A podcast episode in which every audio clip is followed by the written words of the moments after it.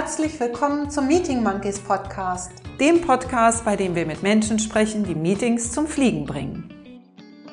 Dieses Weg vom Berieseln lassen und hin zu ganz aktiver Beteiligung. Ich finde schon wichtig, dass Meetings eine Struktur haben. Und dann bin ich mitten im Meeting aufgestanden und habe gesagt, so, ich habe den Eindruck, wir kommen jetzt nicht weiter, lassen uns doch das Meeting jetzt an der Stelle auch beenden. Gutes Messkriterium ist, wie viele Fluggespräche danach am Ende sind. Also komme ich auf den Punkt. Wie schnell rede ich? Verwirre ich die anderen oder schaffe ich Klarheit? Erfrischt geht man aus einem Meeting, das gibt's. Das ist wirklich wie Magie und das sind die besten Meetings für mich.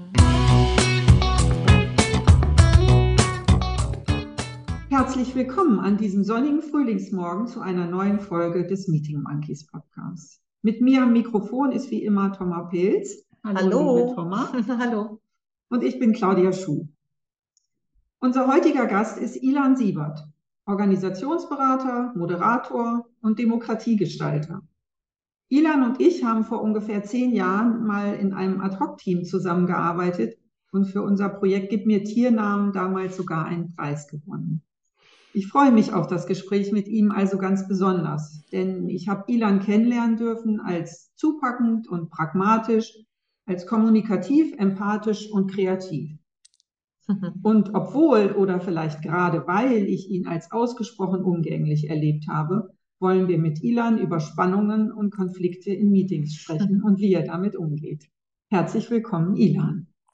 Super, herzlichen Dank für diese schöne Vorstellung. Ich freue mich auch auf den gemeinsamen Podcast. Zuallererst möchten wir dich aber bitten, dich selbst kurz vorzustellen. Du hast ja auch Wurzeln in Hannover und bist bestimmt ab und zu noch mal hier. Stell dir also vor, du sitzt an einem frühsommerlichen Abend mit Thomas und mir am selben Tisch im, sagen wir mal, Biergarten auf dem Lindener Berg und wir kommen ins Gespräch. Was erzählst du uns dann, wer du bist und was du machst? Ja, wenn ich jetzt auf dem Lindener Berg säße im Biergarten, würde ich wahrscheinlich damit anfangen, dass mich die Frage eigentlich interessiert von wie kommt es dazu, dass Menschen eigentlich noch mehr an der Zukunft beitragen können, die sie selber interessiert und die sie selber schön finden? Also was braucht es dafür, dass Menschen das in die Welt bringen, was ihnen wichtig ist? Und da haben wir uns als Gesellschaft ja darauf geeinigt, dass Arbeit da ein relativ relevanter Ort für ist. Also ganz viel von dem, was wir in die Welt bringen, findet in der Arbeit statt, einfach schon aufgrund dessen, dass wir da knapp die Hälfte unserer, unseres wachen Arbeitstages oder unser, unseres wachen Tages drauf verwenden, so dass das eben äh, ein sehr großer Ort ist. Und da mache ich Folgendes, und zwar unterstütze ich vor allen Dingen Individuen dabei, wie sie in dem System Arbeit, in dem sie sich integriert haben, wirksam werden und wie sie das dann zusammen machen, wenn es unterschiedliche Interessen im Individuum gibt, was in der Natur der Sache ist. Klassisch könnte man sagen, ich mache Organisationsentwicklung und Coaching. Hier aber tatsächlich auf diese grundlegende Idee des der Erweiterung des Gestaltungsspielraums. Also wie kriege ich eigentlich als Individuum mehr Gestaltungsspielraum? Und zwar nicht als Gegenpol zu der Organisation, sondern mit so einer naiven Annahme, dass das vielleicht sogar auch gut zusammentreffen könnte, wenn man das vernünftig organisiert. Und das Ganze mache ich in einem äh, in vor 40 Jahren Holland gegründeten Netzwerk, das sich Castles and Smith nennt. Dort bin ich auch selbstständig, aber eben in diesem Verbund weil die Frage von, wie Lernen funktioniert, häufig nicht so gut alleine zu beantworten ist, sondern am besten in Interaktion mit Menschen. Und das mache ich von ganz kleinen Unternehmen und Einzelpersonen bis hin zu Multinationals, die Aktien notiert, sage ich mal, eher die klassische Wirtschaft repräsentieren. Äh, einfach weil ich der Überzeugung bin, dass die Arbeit mit Menschen eigentlich überall sinnvoll ist, je nachdem, wie man sie eben macht. Danke. Ja, ich weiß nicht, ob du schon mal in unseren Podcast reingehört hast. Ilan, wir spielen ja immer erst das A- oder B-Spiel. Ist dir das Mhm. bekannt?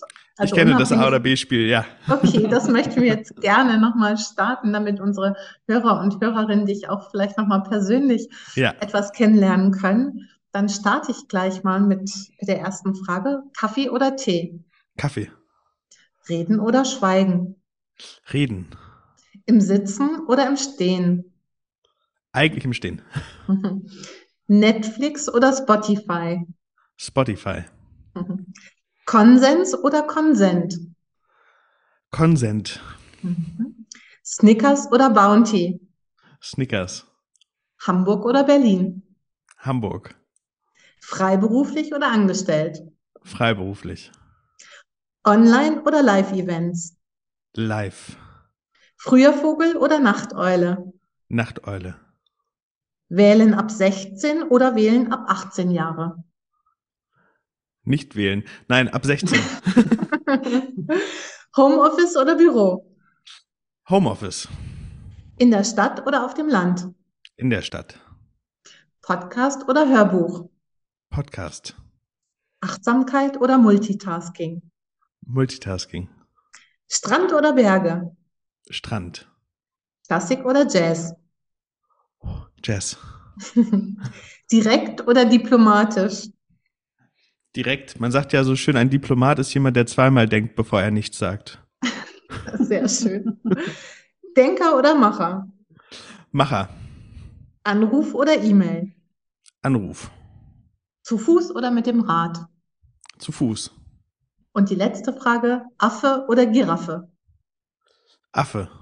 Sehr schön, richtige Antwort. Danke dir. Passend zu dem Podcast, genau. Genau.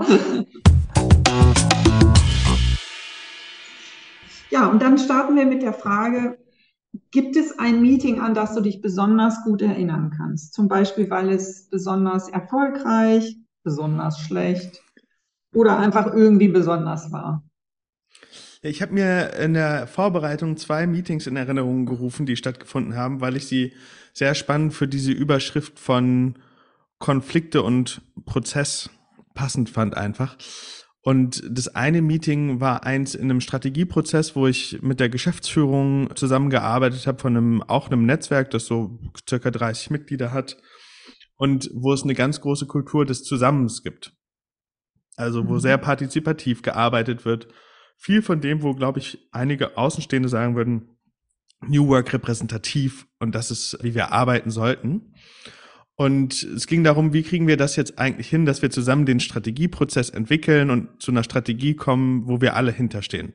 Das ist ja was, was man auch in den nicht klassischen Organisationen oder in den klassischen Organisationen, die nicht so New Work beladen sind, auch hört, wir müssen alle an einem Strang ziehen und hinter der Sache stehen.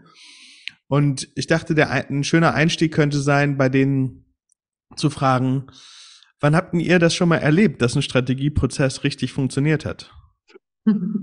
Und es waren sich alle relativ schnell einig darin, dass nicht alle die ganze Zeit mitmachen sollten, dass es einen Vorschlag geben muss, der schon eine Richtung gibt, an dem man sich reiben kann.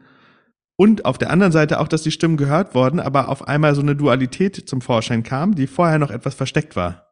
wo es vorher diese Frage gab von, wie machen wir das? Und dann gab es daraufhin den Workshop mit eben mehreren Leuten, also nicht nur der Geschäftsführung und dem Vorstand, sondern auch den normalen Mitgliedern des Netzwerkes. Und da sind wir dann auch zum Ergebnis gekommen, dass es eine kleine Gruppe geben soll, die Vollgas geben soll. Mhm. Aber eben nicht alle zusammen. Und trotzdem braucht es diesen Prozess von, wir müssen das einmal zusammen entscheiden und die verschiedenen Spannungen, in denen man dann ist, einmal anerkennen. Mhm. So, und von da aus konnten dann Einzelne wieder in die Kraft. Und das fand ich deswegen so spannend, weil es total geholfen hat, diese Pole zwischen Individuum, Einzelne und Kollektiv einmal gerade zu ziehen, weil es die auch in jeder Organisation gibt. Da kommen wir Mhm. gleich wahrscheinlich nochmal im Detail rein. Ich würde, wenn es okay ist, direkt das zweite Beispiel auch gerne nochmal bringen. Ja, ja. Und zwar ging es da um einen ganz anderen Kontext, äh, wo ich selber nicht als Berater drin war, sondern als Macher. So, ich finde dieses Spannungsfeld da auch schön, nicht immer an der Seitenlinie zu stehen, sondern auch immer wieder in die Situation zu kommen, selber Projekte und Produkte in die Welt zu bringen. Und da hatte ich eine Dynamik mit einem Kollegen, dass ich immer wieder Ideen hatte und die vorgetragen habe und gesagt habe, wäre es nicht cool, wenn wir in die und die Richtung gehen und das vorbereitet habe und da Zeit und, und Liebe und Energie reingegeben habe, damit das irgendwie funktioniert. Und dann gab es jemanden mit auch ewig langer Konzernerfahrung im oberen Management, der direkt immer erklärt hat, warum das nicht geht Mhm. oder was Mhm. zu bedenken ist. Und es hat mir wirklich, hat mich sehr viel Energie gekostet. Und die Befürchtung, die ich da, die sich da bei mir nochmal kristallisiert hat, die ich auch jetzt in der Beratung immer mit habe, ist, dass so eine Dynamik eigentlich zwei Folgen haben kann. Und zwar die eine ist, dass Leute, die eigentlich Ideen haben, sie nicht mehr einbringen, Mhm. was eigentlich keiner wollen kann für eine, Kon für eine Organisation, die äh, lernen möchte, die sich verbessern möchte. Das ist die eine Sache und je nachdem, wie man das dann miteinander austanzt, könnte aber der andere Effekt sein, dass Leute, die Bedenken haben, sie nicht mehr vorbringen, weil sie als Spielverderber Mhm. abgecancelt werden. Ja. Gleichzeitig steckt in, in den Bedenken aber häufig auch relativ sinnvolles Wissen und relativ sinnvolle Punkte. Und das hat mich auch nochmal an diese Überschrift von, okay, wie machen wir eigentlich Konflikte miteinander erinnert, weil das eine total sinnvolle Spannung ist, Mhm. die es nicht gilt aufzulösen, sondern die Frage ist, wie kann man eigentlich diese konfliktären Interessen, diese konfliktären Absichten vielleicht sogar so übereinander bringen, dass sie produktiv werden für das dann doch gemeinsame Ziel. Ja, und jetzt bin ich ganz sicher, dass du es für dich gut gelöst hast in dem Moment und bin mal neugierig.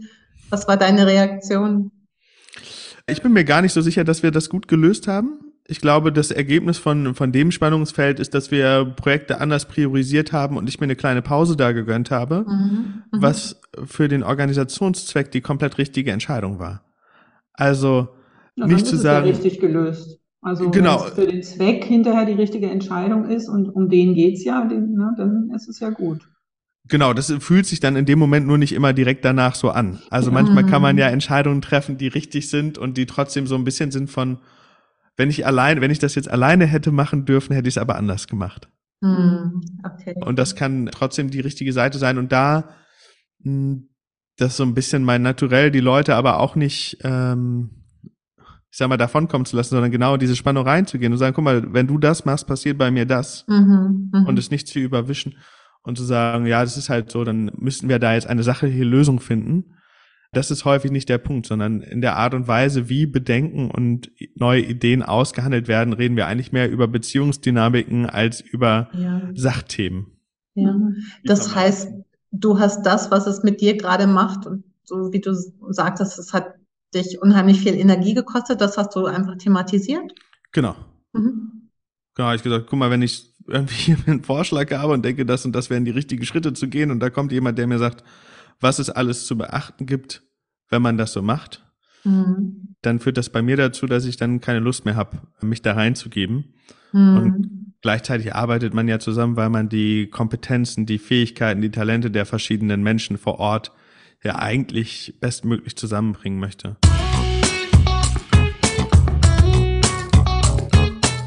In der Beratung nutzen wir da häufig so ein Bild, gerade wenn es irgendwie so um Initiativnehmen geht, dass jemand sagt, ah, guck mal, ich habe eine Lust, da lang zu wandern und ich hätte Lust, Folgendes mitzunehmen und setzt sich dann Rucksack auf und will losgehen. Und dann kommen einige an und sagen, ach, wenn du schon losgehst, wäre es nicht viel klüger, wir gehen da links rum und nicht rechts rum und könntest du nicht das noch in deinen Rucksack nehmen? Bis die Person die Initiative gezeigt hat, sagt, also irgendwie stehe ich jetzt hier an der Startlinie, aber weder ist das Gepäck noch die Route das, wofür Mhm. ich losgehen wollte. Ja. So, und das Ja. sehen wir auch ganz oft in Unternehmen, dass das stattfindet. Und das ist natürlich nicht die ideale Mischung, Mhm. um Mhm. Bewegung zu organisieren. Ja. Ja, wenn ich, wenn ich nochmal jetzt kurz auf dein erstes Beispiel gucke und ich dich richtig verstanden habe, dann war es auch da der Punkt, das einmal zu thematisieren. Also wann ist wer dabei? Also ist nicht einfach, also weil du ja gesagt hast, hast, da gab es gegensätzliche Stimmen, die einen, gesagt haben, da müsste jetzt erstmal ein engerer Kreis eine Vorgabe machen, an der man sich dann nachher reiben kann. Und genau das einmal zum, zu thematisieren. Na, das, das, also, am Ende des Tages waren die Meinungen da gar nicht so divergierend. Also es Mhm. gab eigentlich gar nicht so viel Unterschied, Mhm. wie das gut funktioniert. Was ich an dem Beispiel so spannend fand, also von, wir wollen zusammen eine Strategie machen, dass das kulturell dann so gelagert war, dass sich Einzelne nicht richtig getraut haben zu sagen, okay, ich nehme das jetzt in die Hand. Ja. Ah, ja. Mhm. Sondern dass alle in so einem Default-Modus in so einem, in, Mhm. in so einer Ausgangshaltung waren von, ja, dann müssen wir das auch alles zusammen machen. Mhm. Und was man dann relativ häufig beobachten kann, ist, dass ganz viel im Raum wabert, es sich aber nicht konkretisiert. Mhm. Mhm. Aber es Und ist ein das- bisschen so ein Konfliktvermeidungsmodus eigentlich, ne? Also jeder will irgendwie dabei sein, aber geht eben nicht initiativ nach vorne mit seinen Ideen, sondern wartet, und das ist ja dann am Ende anscheinend auch passiert, auf einen Vorschlag, an dem man dann sich reiben kann. Genau, und das ist dann in dem Prozess auch gut zustande gekommen? Mhm. Dass eben so ein Vorschlag entwickelt worden ist und dass viele Leute, die dann einbezogen worden sind auf dem Weg, gesagt haben, nee, mach doch erstmal, ist doch prima, geht mal los. Mhm. Und dann gibt's aber so einen kleinen Nachsatz, der manchmal nicht so laut ausgesprochen wird. Der lautet, der fängt dann häufig so an, und das, was mir wichtig ist, wenn ihr macht, ist Komma das. Und, und, und dort einmal zuzuhören. Also so zum einen sich diese Erlaubnis zu organisieren von super, wenn ihr losgeht. Und wenn ihr losgeht, wäre es mir wichtig. Und da ist eben das Spannende, dass in eher konsensorientierten Gruppen so eine Idee ist, ich sag euch das und dann müsst ihr das machen. Mhm. Und unsere Empfehlung ist eher zu sagen, guck mal, ihr, ihr kriegt hier Beratung aus eurem Kreis. Vielleicht ist es klug, auf den einen oder anderen Punkt zu achten und gleichzeitig ist es eure Initiative. Das heißt, ihr nehmt das, was ihr wollt und lasst das weg, was ihr nicht wollt. Mhm. So, ansonsten spielen wir nämlich kollektiv Verantwortungsdiffusion.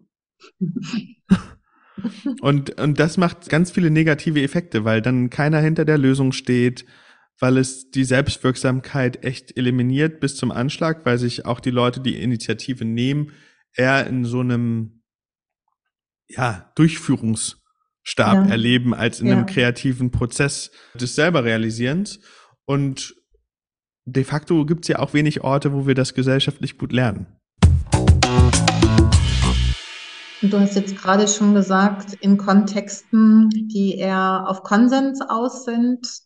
Du bist ja in ganz unterschiedlichen Kontexten unterwegs. Wo erlebst du da und welche Unterschiede erlebst du? Ja, also ich würde, ich würde gerne eine Unterteilung in, in drei Kontexte machen. Mhm. Das eine ist einmal gesellschaftspolitisch, wo ich eben mit Es geht los eine Initiative aufgebaut habe, die, die sich für neue Formen von politischer Partizipation einsetzt. Das andere sind klassische Organisationen, also Mhm. klassische Stiftungen, Wirtschaftsunternehmen, Vereine, die starre Hierarchien mal als, als das Merkmal der Organisation haben. Und das dritte sind kleinere Organisationen, die irgendeine Form von nicht starren Hierarchien probieren. Mhm. Mhm. Also mal negativ definiert. Das sind die drei Kontexte. Und als ich äh, in der Vorbereitung darüber nachgedacht habe, ist ein Unterschied zwischen Gesellschaft und diesen anderen Formen von Organisationen, wenn Menschen ausgelost, und das ist, was wir machen bei Es geht los, also Menschen auslosen, sie zu konkreten Fragestellungen, wie zum Beispiel der Leitbildentwicklung einer Stadt oder der Mhm. Lern- und Lehrarchitektur einer Hochschule in 2030 oder einer politischen Frage in einem Bundestagswahlkreis. Mit 30 ausgelosten Menschen diese Sachen äh, besprechen und in einem Workshop erarbeiten, dann haben die ganz viel weniger Rollenverständnis von, wie es Mhm. gilt, da aufzutreten Ja. als Mhm. normaler Bürger, sondern es gibt eigentlich ein paar Überzeugungen, die sie haben, aber dadurch, dass es da eben nicht diese Verantwortungsrolle gibt, die so klar definiert ist, können sie relativ frei und neugierig in diese Prozesse gehen. In dem Moment, wo ich eine Rolle oder ein Amt innehabe, wird das viel schwieriger. Mhm. Und da ähneln sich dann die Strukturen zwischen Unternehmen und Mhm. Organisationen wie Vereine und Stiftungen relativ groß. Und zwar, dass dann eben es Interessen aufgrund der Strukturen gibt, die verteidigt werden wollen. Also es ist ja gar nicht nur als Vorwurf gemeint, sondern einfach eine Systemlogik, Mhm. Mhm. die dahinter steckt. Und was ich spannend finde, ist, dass anscheinend, je mehr die Rolle gelebt wird, die Kooperationsbereitschaft häufig nachzulassen scheint. Ja, ja. Interessant, dass du das so sagst. Ich kann dir da total gut folgen. Hab jetzt noch selber gar nicht in diese Richtung gedacht, aber macht äh. Sinn. Aber ist total Ja. schlüssig. Ja. Ja. Ja. Genau. Also das ist, äh, was spannend ist. Und dann gibt's so ein, ich weiß, ich tue mich mit dem Begriff von New Work immer etwas schwierig, weil ich am Ende des Tages nicht so genau weiß, was das sein soll. Ich dachte aber, vielleicht wären ein paar Beobachtungen äh, noch interessant. Und das ist die eine, dass wir aus einer, aus einer mechanistischen Welt geben, kommen, wo Widerstand, also so ein, eigentlich das Grundlegende hinter Konflikten, ne? Also irgendwas funktioniert Mhm. nicht so smooth häufig gerade in diesen kollektiveren Formen irgendeine Form von, von nicht starren Hierarchien ganz, ganz viel besprochen werden soll. Mhm. Manchmal aber auch in so einem Überzeugungsmodus, die Leute, die davon zu viel haben, die wollen dann gerne wieder durchregieren. Starre Hierarchien haben dieses Durchregieren sowieso als Grundmodus. Und was ich eigentlich in einfach ganz spannenden Gedanken gebe, finde, ist, wie schaffen wir das eigentlich, Widerspruch und Widerstand als Informationsgewinn zu sehen? Mhm. Also Mhm. könnten wir so tun, dass Konflikte uns eigentlich Informationen zur Verfügung stellen, die wir nicht hätten, wenn es diesen Konflikt nicht gäbe. Ganz konkret, äh, auch für die Leute, die den Podcast jetzt hören, in den allermeisten Organisationen wird viel zu viel Ja gesagt und sehr wenig Nein. Ja. Und ich glaube nicht, dass sie Nein lernen sagen müssen, sondern ich glaube, dass sie vernünftig Ja sagen lernen müssen. Wie macht Also- man das? Wozu sage ich vernünftig Ja? Ist einmal die Frage von, sage ich Ja, weil ich einfach glaube, dass das meiner Rolle verpflichtet ist oder dass das einfach von mir erwartet wird. Ich glaube, das ist eine ganz gute Prüffrage. Sag mal, sage ich jetzt gerade Ja, weil ich das will und weil ich das für sinnvoll halte, äh, oder weil die Situation jetzt gerade relativ schnell vorbeigeht Mhm. und oder ich glaube, mein Chef oder mein Kollege das von mir erwartet. Mhm. Das sind so Klassiker, warum man sehr, sehr schnell Ja sagt. Das andere, was auch eine sehr spannende Frage ist, wenn ich Ja sage, was hat denn das für Konsequenzen für mich? Mhm. Das ist die, der zweite Punkt, den ich machen möchte. Wir leben oder wir sehen Organisationen häufig, dass sie Leuten Verantwortung geben wollen. Mhm. Und da opponiere ich häufig und sage, Verantwortung kann nicht gegeben werden. Das Einzige, was Mhm. gegeben werden kann, ist Rechenschaftspflicht. Also ich kann sagen, ich werde dich irgendwann hier zur Rechenschaft ziehen. Das finde ich auch ein sehr schönes deutsches Wort übrigens, Rechenschaftspflicht. Ähm, und wenn Leute versuchen, Verantwortung zu geben, dann liegt die häufig im Raum und keiner nimmt sie. Mhm. Also sie wird dann so in die Mitte gelegt. Und das finde ich auch spannend. Also sage ich ja und nehme ich die Verantwortung oder sage ich ja und nehme vielleicht nur die Rechenschaftspflicht? Und wenn ich nur die Rechenschaftspflicht nehme, wie wird denn dann eigentlich nachgehalten? Also wie Ja. führen wir denn dann das Gespräch über die Rechenschaft, die, die man ablegen muss? Und das ist auch wieder meistens eine Form von Konflikt. Also wie ein Mhm. Gespräch zum Thema von Rechenschafts. Also das finde ich zum anderen auch nochmal sehr spannend von sage ich ja und sehe mich in der Verantwortung oder sage ich ja und sehe mich dann eben einfach in meinem Rollenmuster oder in den Erwartungen oder weil ich äh, nicht den Konflikt tanzen möchte, der zur Folge hat, wenn ich Nein sage. Wobei Mhm. auch da meine Hypothese und teils Beobachtung ist, dass man doch häufiger Nein sagen kann, als man glaubt, weil es gar nicht diese Auswirkung hat, die man befürchtet. Ja, ja. Also wenn man sieht das ja auch in, in privaten Beziehungen häufig, dass man irgendwas für seinen Partner, seine Partnerin macht, in der Erwartung, dass ihr das gefallen würde oder ihm. Und dann lässt man das und die, die Partnerin leicht, atmet erleichtert auf und denkt sich, ja, zum Glück lässt er es jetzt mal. Wie schön, endlich mal ein ruhiger Sonntagmorgen. Also auch, auch da haben wir ja so Dynamiken, wo wir in so Rollen verhaftet sind und Vorstellungen Mhm. davon, wie das richtig ist. Und beiden Seiten tut es eigentlich viel besser, wenn man das lässt. Aber das traut man sich einfach nicht, weil sich das so eingeschlichen hat.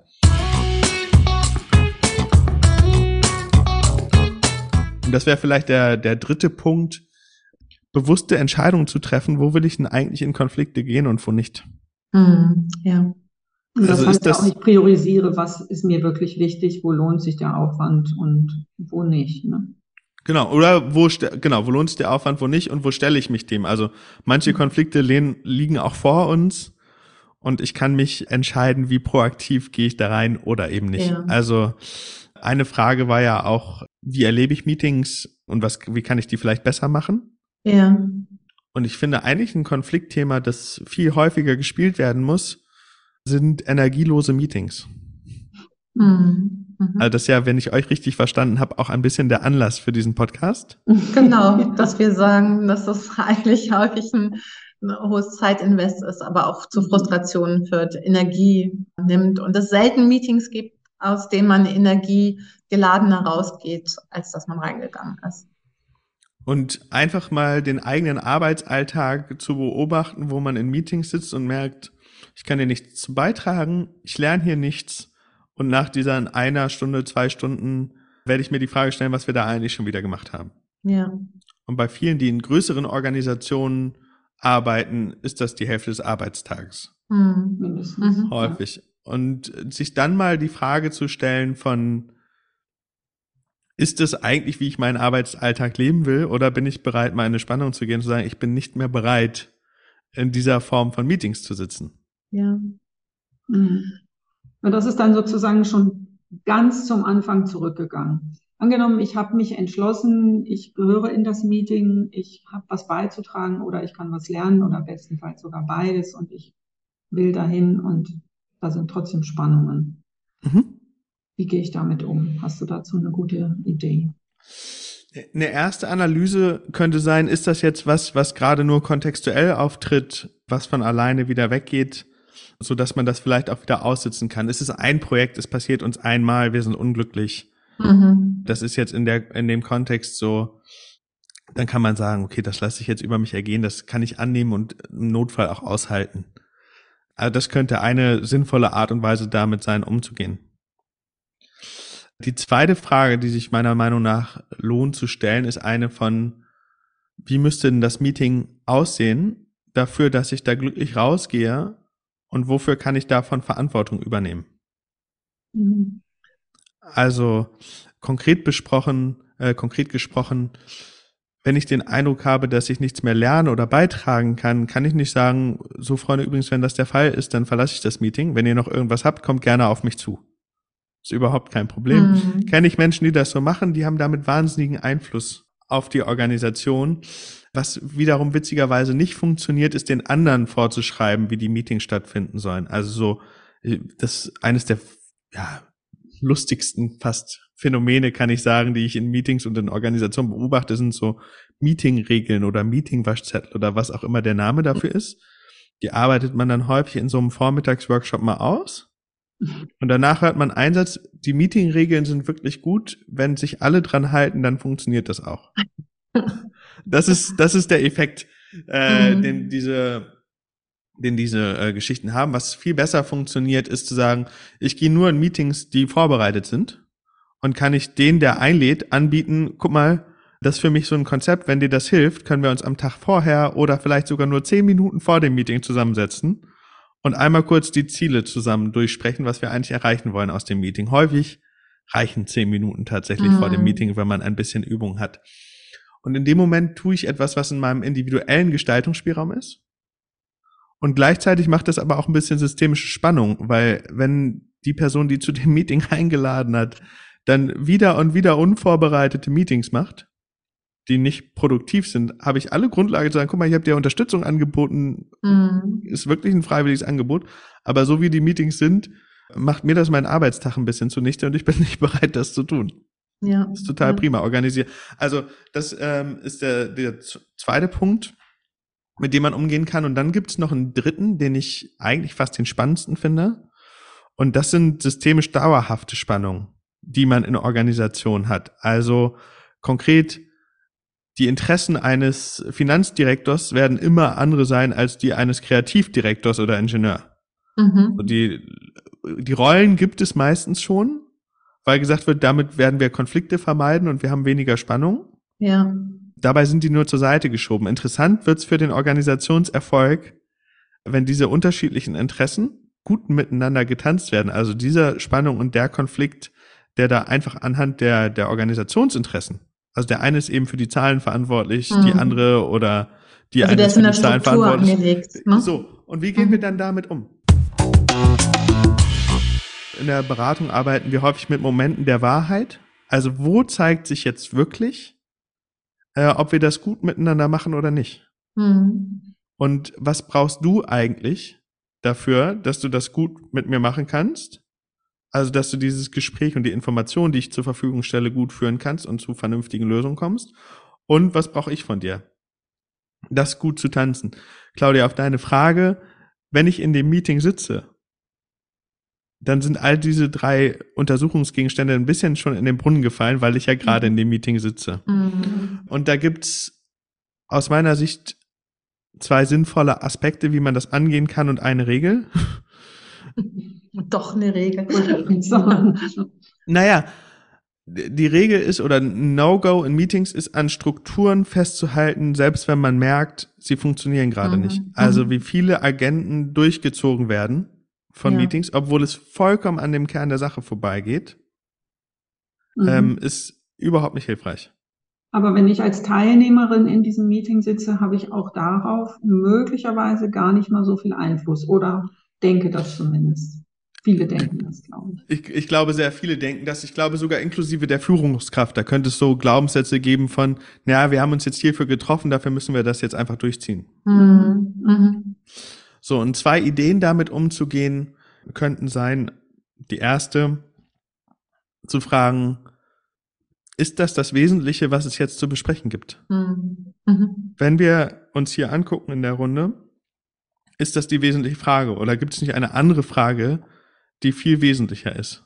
Mhm. Und vielleicht braucht man dann nur eine Prozessverabredung, dass man sagt, ja, das ist eigentlich die wesentliche Frage, aber bevor wir die angehen können, müssen wir kurz hier ein, zwei, drei noch aus diesem Meeting besprechen und danach können wir uns der widmen.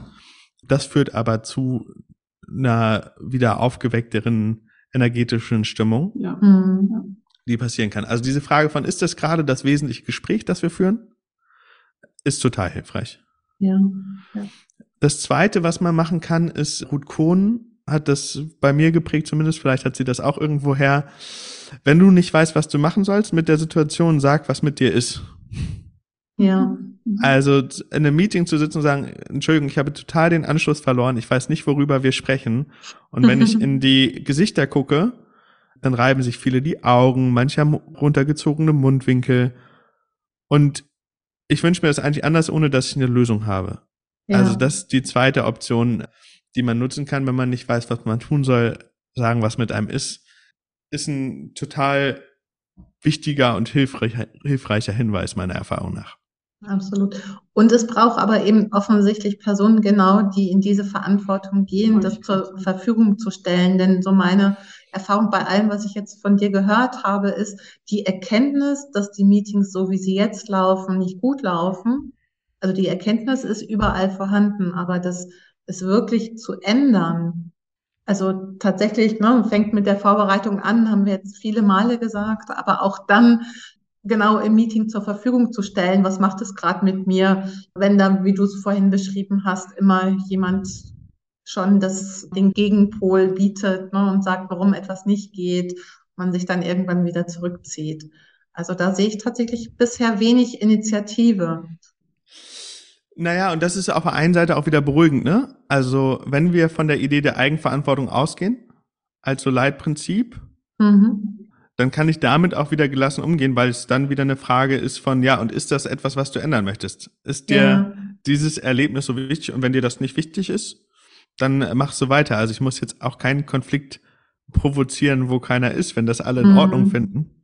Mhm. Dann ist das, ist das für mich erstmal vollkommen ausreichend. Und gleichzeitig weiß ich auch, dass viel mehr Leute Einfluss auf die Meetings haben können, als sie es ja. glauben. Ja. Ja, aber das ist eben alles, was du sagst, bezieht sich am Ende darauf, dass jemand in die Verantwortung gehen muss. Jemand oder mehrere jemande. Ohne dass jemand Verantwortung übernimmt, passiert halt nichts. Und das, ja, das ist, zieht sich eigentlich komplett durch alles, was du erzählst. Ne? Auch schon dein erstes Beispiel oder dein zweites Beispiel, da bist du in die Verantwortung gegangen und hast gesagt, mir geht's nicht gut, wenn du immer hier was dagegen sagst. Und du, ne, das, das was man letztendlich daraus lernt, ist, übernehmen Verantwortung. Genau, und das kann dann auch rumsen und zu Ergebnissen führen, die man sich selber ein bisschen gedacht, anders gedacht ja. hat. Mhm. Die können aber für die Organisation und damit auch für einen selbst deutlich sinnstiftender sein. Also für dieses Erlebnis von trage ich hier gerade gut zu bei. Und manchmal muss man sich selber beantworten, mhm. wenn ich ehrlich bin, ich selber gerade nicht. Mhm. Dafür brauche ich aber das Erlebnis und den Konflikt, damit ich das einschätzen kann. Ja. So, ja, wenn ich das nur mit mir und auch wieder die Verantwortung, dann zu sagen, ich bin hier falsch, ich gehe.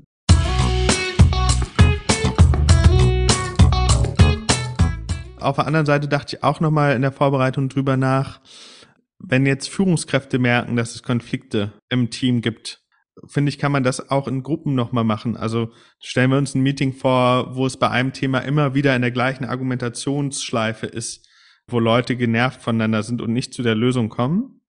Die Teammitglieder oder vielleicht sogar den Chef, je nach Position, hm. zu fragen, sag mal, was ist für dich so wertvoll gerade, dass dir der Konflikt, den wir hier jetzt schon eine ganze Weile miteinander machen, wichtiger ist als die Lösung?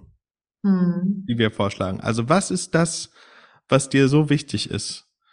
Und ich glaube, dass wir einfach eine neue Form lernen können, müssen, sollen, diese Safe Spaces zu kreieren, wo man sich zeigen kann. Ja.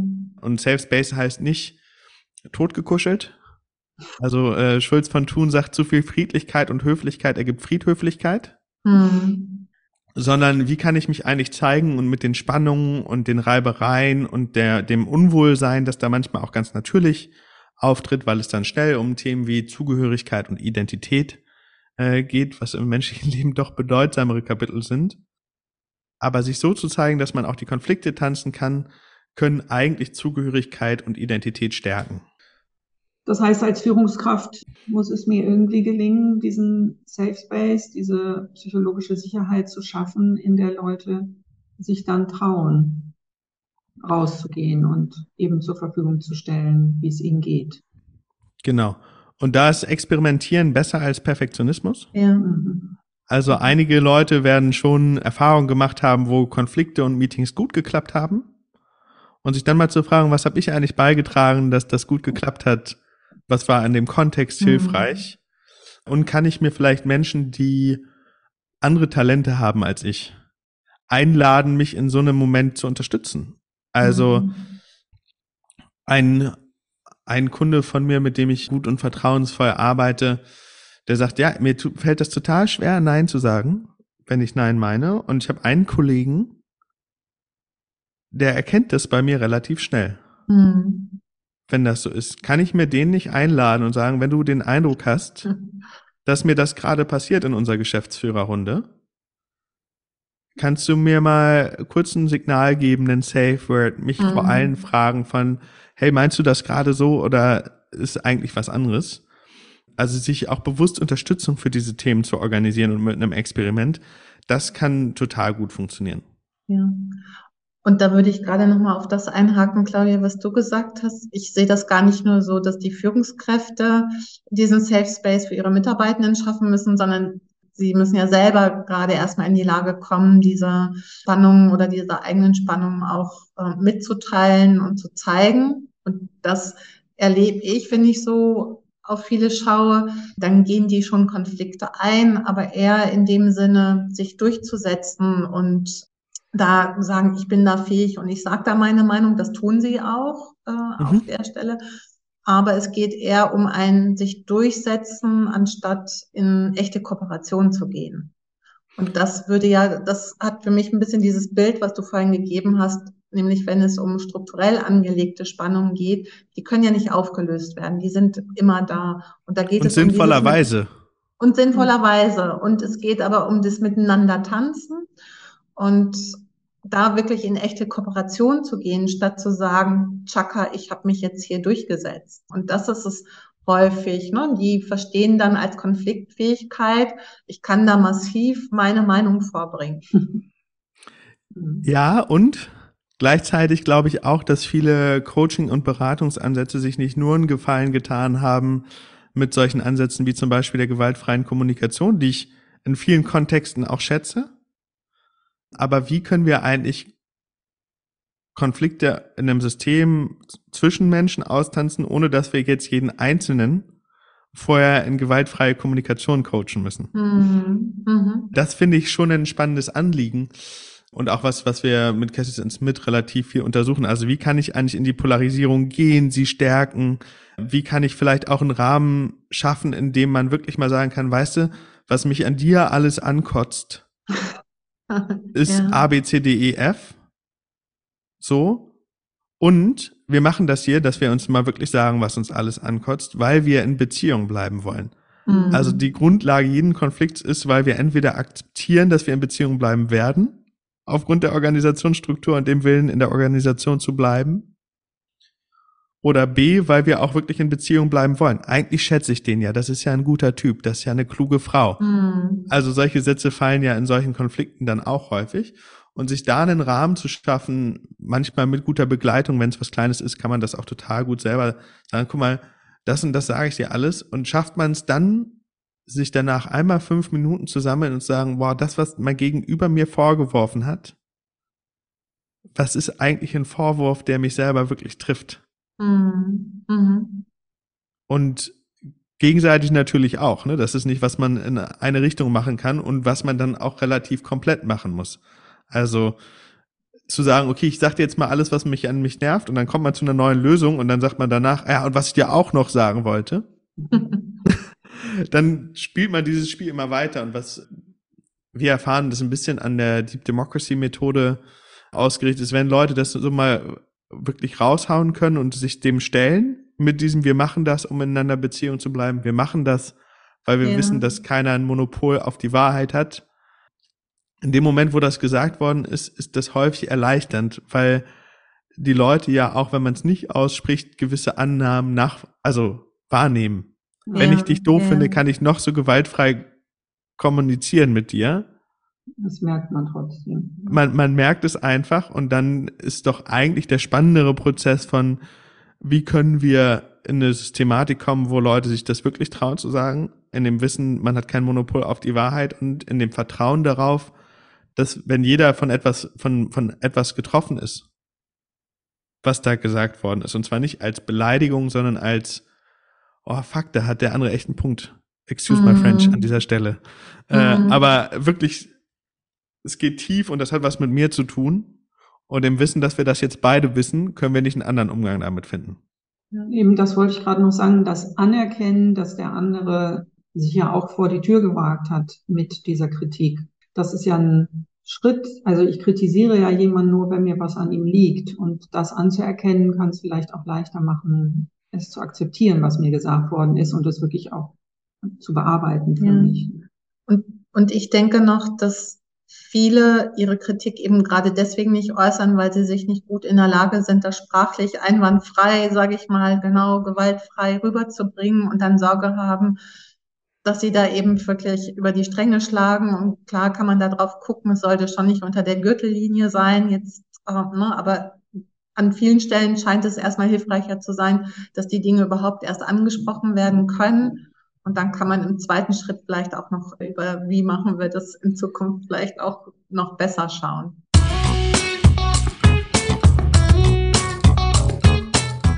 Ja, da würde ich gerne noch so drei Lösungsoptionen, die man meiner Meinung nach hat, zur Verfügung stellen. Das eine ist, man kann total gut einfach mal was ausprobieren miteinander. Was meine ich, wenn ich sage, was ausprobieren miteinander?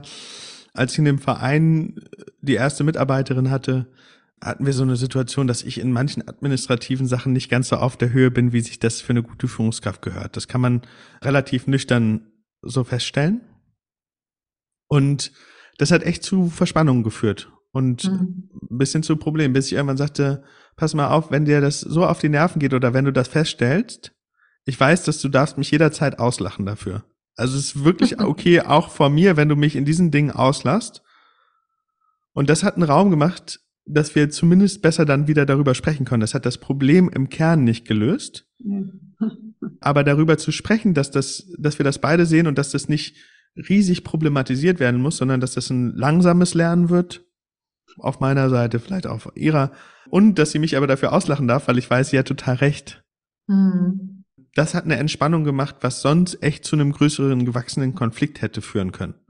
Und zum Teil auch schon geführt hat. Also so Kleinigkeiten kann man ausprobieren und das stärkt die Beziehung. Das zweite, womit wir ähm, relativ viel arbeiten, ist tatsächlich Gespräche üben mit Seminarschauspielern. Also wenn ich Mhm. jetzt Mitarbeitende habe, dann könnte ich mir einen Berater und einen Schauspieler organisieren, eine Beraterin und sagen, ich will dieses Gespräch jetzt einfach mal üben. So, immer wenn ich mit der Person spreche, passiert mir Folgendes, ich möchte das gerne mal anders machen. Und da gibt's schon so ein paar Hacks, die in vielen Gesprächen total gut funktionieren. Nicht als Machtdominanz so ein Gespräch üben oder um den anderen zu manipulieren oder auszuspielen, sondern eigentlich aus einer Frage heraus, wie kann ich es dem anderen oder der anderen leicht machen, in diesem Gespräch zu bleiben. Und vielleicht schon mal vorab, ohne dass man das jetzt gemacht haben muss, häufig sind so Dinge hilfreich wie, oh, wenn ich das sage, das macht dich sauer.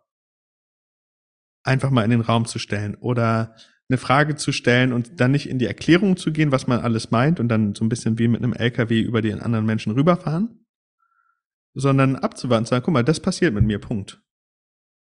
Und dann kann das dauern und Zeit lassen. Und das dritte, was in Gesprächen total gut funktioniert, ist tatsächlich zusammenfassen. Also ich glaube, viele Coaches und Berater, äh, wenn man gut zusammenfassen kann, hat man schon häufig einen besseren Job gemacht als viele andere. Mal ein bisschen überspitzt gesagt, weil das viel Verständnis macht, handlungsfähig. Absolut. Ja. So von da, das sind so drei Tipps in dem Fall.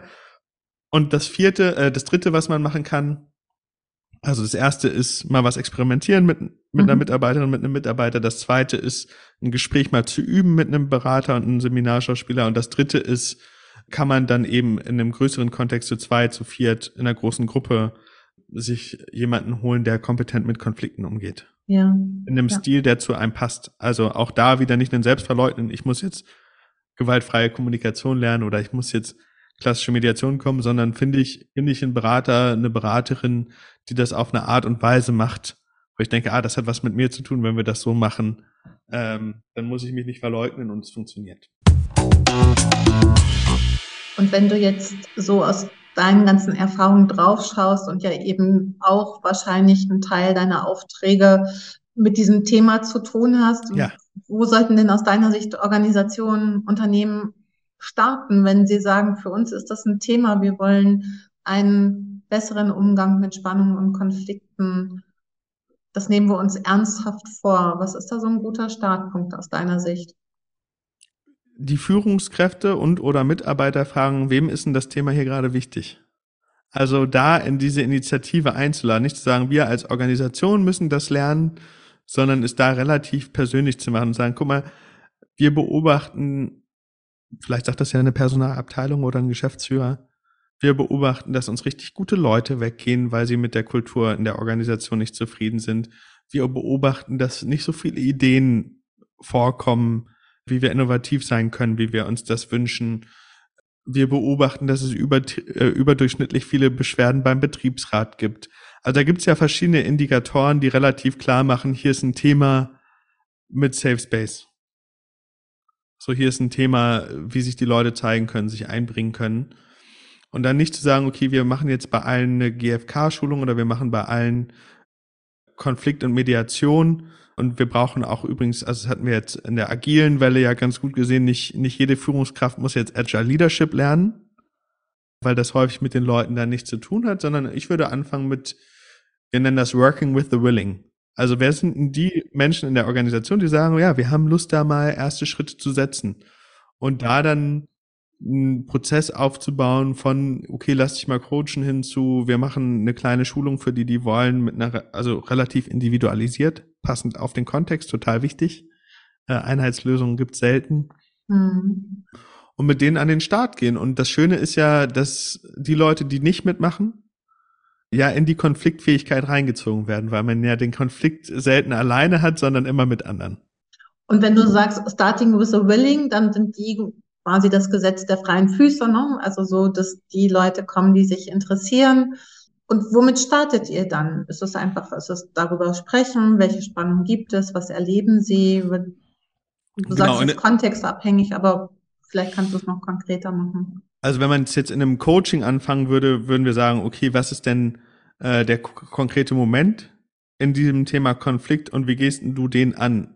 Aus so einer Überzeugung von, wenn wir das für dich in einem Fall neu experimentieren, kannst du daraus für andere Fälle lernen. Okay.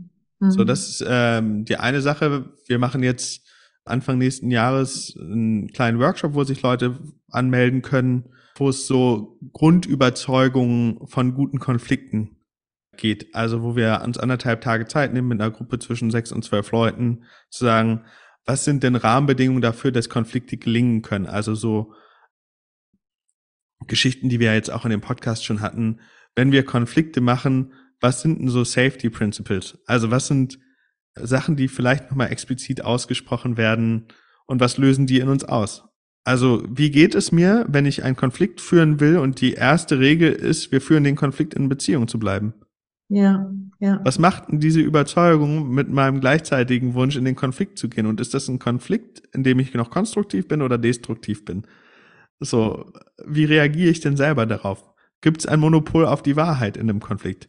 hui, schwierig, das macht was mit mir. Ich untersuche mal mit mir, was das macht. Also da geht's ganz viel um nicht einen normativen Ansatz von, wenn du das so machst, ist es richtig, sondern eher eine Idee von, lass uns mal zusammen mit euch als Gruppe untersuchen, was ihr für Überzeugungen und Reaktionen habt, wenn wir mit Konflikten arbeiten.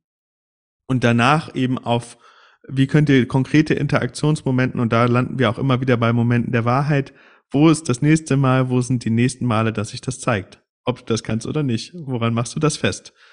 Also auch da wieder in, in sehr viel Eigenverantwortung gehen und nicht Tools über die Leute schicken und dann hoffen, dass es schon irgendwie gut geht. Wunderbar, vielen Dank.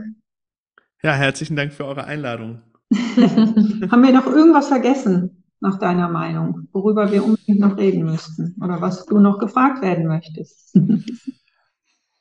ich glaube, wir haben äh, ziemlich viel abgedeckt und ein kleiner Appell oder eine kleine Einladung und Verführung eigentlich eher an, an euch und an die Zuhörenden, einfach mal in Meetings zu beobachten und sich zu fragen, ist es eigentlich das, wie ich zusammenarbeiten möchte? Und kann ich nicht mal was Kleines ausprobieren? Kann ich nicht vielleicht auch mal was Witziges ausprobieren? Humor also, hilft ja an vielen Stellen auch. Ja. Ne? Ja. Unbedingt. Unbedingt. also das ist einfach wichtig und man hat mehr Gestaltungsspielraum, als man denkt. Ja. Jede und jeder Unbedingt. von uns. Und das mitzunehmen, also wenn das da nur zwei Leute gibt, die den Podcast hören und denken, ah, in dem Meeting probiere ich das jetzt mal anders, dann ist, glaube ich, schon viel gewonnen. Ja. Und so bescheiden müssen wir, glaube ich, doch nicht sein. Ein paar mehr werden es ja. Sehr schön. Dann ja, haben wir zum Schluss noch unsere drei Sätze, ne, die du beenden sollst. Ich sage dir den Anfang und du ja. führst den Satz zu Ende. Der erste lautet, ein absolutes No-Go in Meetings ist für mich, es durchzuziehen, obwohl die Leute, wenn überhaupt, noch physisch präsent sind. Für mich kommen Meetings in Schwung, wenn Leute sich einbringen und das Ziel klar ist. Und mir machen Meetings Spaß, die abwechslungsreich sind in den Formaten.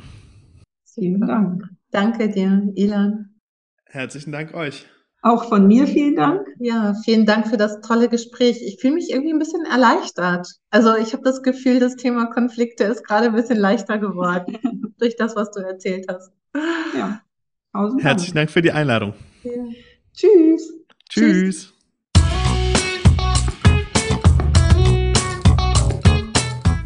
Ja, Claudia, das Gespräch mit Ilan ist gerade zu Ende. Wir sitzen jetzt hier bei unserem Wrap-up. Was ist bei dir als erstes so hängen geblieben aus dem Gespräch? In erster Linie ist bei mir angekommen, dass man viel mehr Möglichkeitsräume hat und sich nehmen kann, als man vielleicht gemeinhin denkt, in denen man selber so ein Meeting auch gestalten kann. Wir haben ja sehr viel auch gar nicht nur über Meetings, sondern auch über die Zusammenarbeit im Allgemeinen gesprochen aber da gilt es analog. Man hat immer die Möglichkeiten selber zu gestalten und wenn man das möchte, eben in die Verantwortung zu gehen, Verantwortung zu übernehmen für den Erfolg von so einem Meeting. Und Ilan hat mir das Gefühl gegeben, man darf da ruhig auch mal mutig sein. Hm. Und dass sich das normalerweise lohnt. Klar, man kann damit auch auf die Nase fallen, aber ich habe nach dem Gespräch sehr stark das Gefühl, dass es sich lohnt, auch einfach sich zu zeigen und zu sagen, mir geht's hier gerade nicht gut, ich habe ein doofes Gefühl oder ich habe hier mhm. gar keine Energie mehr in diesem Meeting. Es fühlt sich für mich alles nicht richtig an, dass man damit normalerweise was bewegen kann. Ja. Und es braucht halt jemanden, das ist klar geworden, der, in, der oder die in Verantwortung geht. Also genau. ohne das funktioniert es nicht. Und das heißt ja so ein Bereitstellen von dem, was in einem vorgeht. Jetzt hast du ja gerade gesagt, ich fühle mich so. Ich stelle mir so manche Meetings vor, in denen ich gesessen hätte und ich dann gesagt habe, ich fühle mich gerade nicht so. Ich glaube, es kommt dann schon drauf an, wie, wie mache ich das dann auch. Wie ne? man das also, sagt. Also wie man das ja. sagt, äh, was man genau zur Verfügung stellt das Beispiel, was er aus seiner eigenen Erfahrung dargestellt hat oder uns erzählt hat, da hat er ja auch gesagt, ne, immer wenn ich einen Vorschlag mache, dann reagierst du wie folgt. Das macht mit mir Folgendes und mhm. führt im Zweifel dazu, dass ich keine äh, Ideen mehr vorstelle. Also das ist dann vielleicht auch noch eine Beschreibung eher dessen, was in seiner Wahrnehmung passiert. Ne? Genau.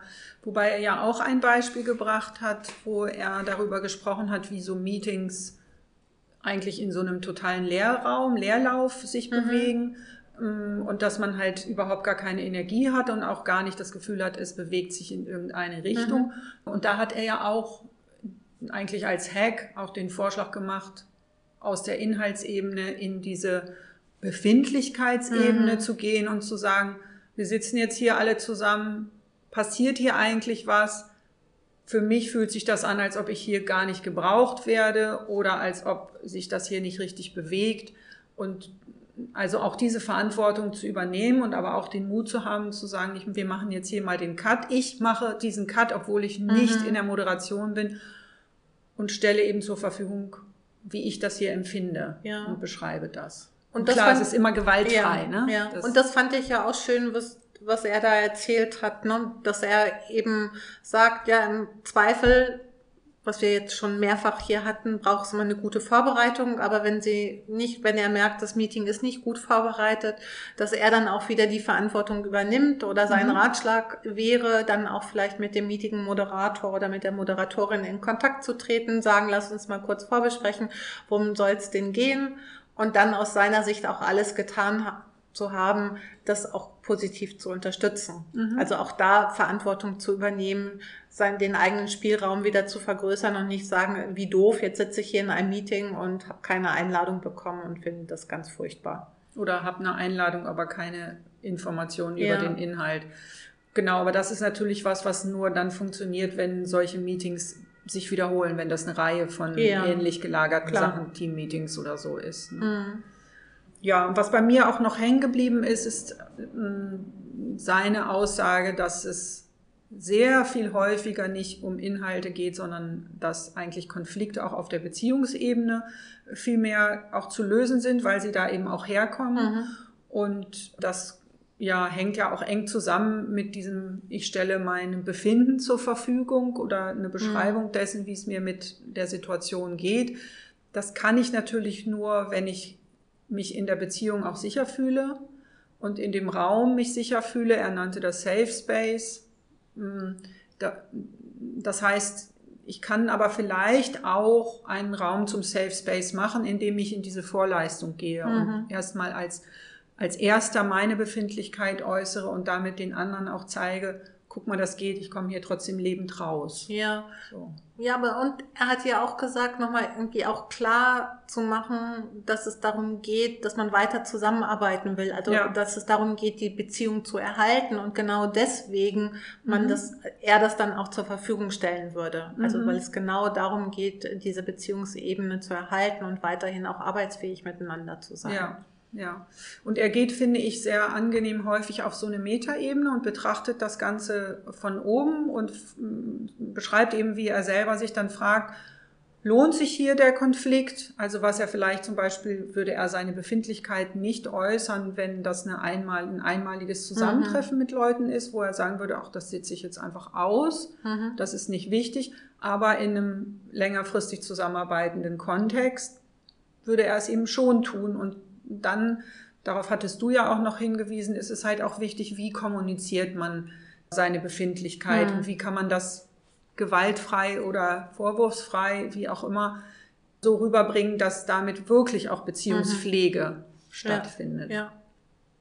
ja, und ganz pragmatisch fand ich dann ja auch seinen Ansatz, ne? als wir nochmal nachgefragt haben, wie er was er Organisationen empfiehlt, dieses Thema Konflikte, Spannungen mhm. aufzunehmen, wenn er das als ein Thema sieht, das eben nicht nur mit solchen Modellen wie gewaltfreier Kommunikation und Übungen, Training an dessen, ja. sondern eher wirklich an den konkreten Themen und lieber die Themen werden gesagt und ausgesprochen und es wird mal miteinander geklärt, eben, dass es dass man auf der Beziehungsebene zusammenarbeiten möchte und dann kann man auch mal sagen, ich weiß gar nicht, was hat er gesagt? Du Idiot oder so. also, äh, dass das im Zweifel weniger eine Rolle spielt, ist genau mit den richtigen Worten zu sagen. Wenn die äh, Beziehung stimmt. Wenn die Beziehung, also wenn nochmal geklärt ist, dass, sie, dass es darum geht, die Beziehungsebene zu erhalten. Mhm, mhm.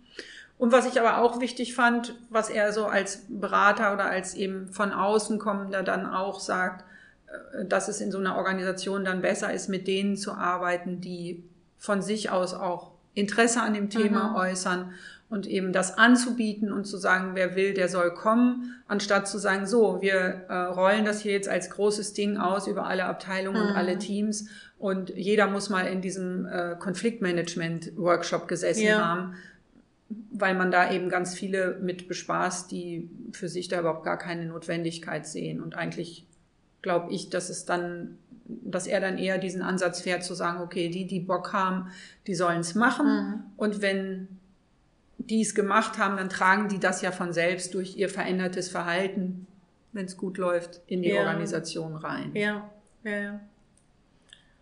Ja, Ja, Dankeschön. ich danke dir. Also ich finde, es war wieder mal toll und freue mich, dass wir dieses Gespräch so hatten. Unbedingt. Und ja, dir auch vielen Dank. Danke.